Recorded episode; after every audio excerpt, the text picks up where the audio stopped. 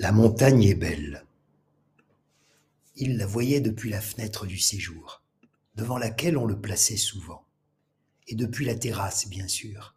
La montagne, sa montagne, celle au pied de laquelle il était né, avait grandi, était restée. Il l'avait parcourue par tous les temps, en tant que berger surtout, avec ses chiens et ses moutons. Cinquante ans d'élevage, ce n'était pas rien. Il avait également fait le bûcheron en de nombreux endroits. Mandaté par l'Office des forêts ou le parc naturel, il avait conduit plusieurs équipes de forestiers pour des opérations de défrichage. Et puis, sans le vouloir, il était devenu guide. Des randonneurs venaient frapper à sa porte. Il était la référence du fond du parc. Sur cette montagne, il avait aussi mille souvenirs de famille. Les pique-niques avec parents et enfants, les balades avec sa femme, qu'il avait tenue par la main jusqu'au bout de la maladie, et puis, chaque jour, ses sorties seules avec ses chiens, qui eux aussi ne pouvaient se passer des pentes herbeuses et caillouteuses qui montaient drues entre deux replats. Il avait façonné la montagne autant qu'elle l'avait façonné. Tout cela était fini. Paralysé des jambes, il ne survivait que grâce à sa fille et à l'aide à domicile, qui habitaient la ville toutes les deux. Ne plus pouvoir marcher, qu'aurait-il pu lui arriver de pire? Pourtant, il ne se plaignait pas. Il avait vécu dans un lieu magnifique, paisible et préservé pendant 75 ans. C'était une grande chance. Il n'était pas indifférent à l'évolution du monde et au sort des populations ici ou là. Pourtant, il ne s'y intéressait guère. C'était une échelle trop grande. Et puis à quoi bon? Il avait entendu parler d'Internet, de l'information continue, de la mondialisation des échanges il n'était pas sûr que cela soit une bonne chose. Faire avec ce que l'on a, travailler dans son coin, n'était-ce pas plus efficace pour la paix et la sérénité? D'ailleurs, même privé de ses jambes, il continuait à travailler. Il s'était mis à la vannerie, qu'il connaissait grâce à sa grand-mère. Il ne vendait ses paniers qu'aux touristes, mais peu importait. Il fabriquait aussi des abat-jours et des cache-pots pour lesquels sa fille lui avait trouvé un petit débouché dans deux boutiques de la ville. Il n'allait pas vite, et c'était bien comme ça. Il regardait la télé un peu, et quand on venait le voir, il aimait raconter des histoires, des histoires de moutons, d'hommes, de loups et de chiens, d'orages, de neiges et de printemps, de cascades et de champignons.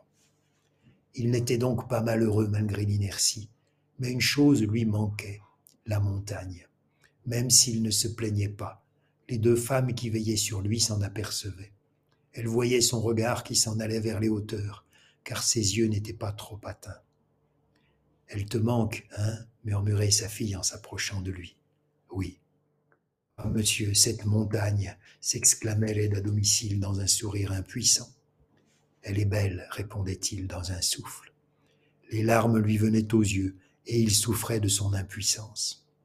Aussi, quelle ne fut pas sa surprise quand, au matin du 6 octobre, jour de son 82e anniversaire, sa fille et l'aide à domicile arrivèrent dès huit heures pour le préparer. Vous ne m'emmenez pas à l'hôpital au moins Ne t'inquiète pas. Une demi-heure plus tard pénétra dans le chalet son petit-fils, grand gaillard de 26 ans maintenant, qu'il ne voyait pas souvent.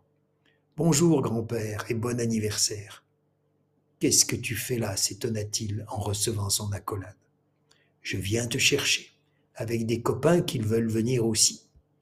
Entrèrent alors trois autres jeunes et beaux gabarits qui saluèrent respectueusement le vieil homme, sa fille et la femme de service. Les quatre garçons portaient des chaussures de marche, des sacs à dos et des harnais. Où va-t-on? demanda-t-il. Le petit-fils s'approcha de la fenêtre, un doigt en hauteur vers l'extérieur. Là-haut. C'est d'ailleurs toi qui vas nous guider. Mais Viens voir. Il poussa le fauteuil de son grand-père sur la terrasse et lui montra une sorte de chariot en bois, guère plus grand qu'un jouet pour enfants, mais bien équipé avec coussin et rembourrage. Tu vas t'installer là. Nous, on va tirer et pousser. On passera partout avec ça.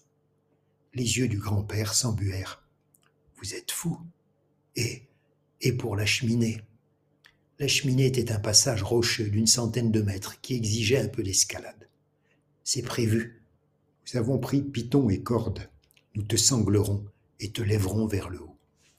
C'est ainsi que se mit en route une caravane à nul autre pareille. À ce soir lancèrent les femmes attendries qui suivirent le plus longtemps possible le début de l'ascension. Ils mirent cinq heures pour arriver au sommet, contre deux ou trois d'habitude. À chaque pause, les garçons interrogeaient le vieil homme. Tant de souvenirs remontaient en lui qu'il avait du mal à prononcer autre chose que des bribes. Merci, répétait-il, merci. C'est nous qui vous remercions, monsieur Vialat. Vous nous offrez une sacrée randonnée. Au sommet, il fut pris de vertige. Le vent, le panorama, les congratulations des garçons, c'étaient de si fortes émotions. Ils redescendirent plus vite qu'ils ne l'auraient cru. Il n'y avait plus des porteurs et importés, mais cinq hommes heureux du chemin accompli ensemble. Au dîner, autour de la potée qui fumait et du côte d'Auvergne qui déliait les langues, le vieil homme raconta des histoires que le périple lui avait rappelées. Ma fille, dit-il en se couchant, c'est étonnant. J'ai passé, à 82 ans, une des plus belles journées de ma vie. Il ne manquait que ta pauvre mère. Elle était là, papa. Elle était là. Dors maintenant. Elle l'embrassa et se retira, fermant doucement la porte de la chambre.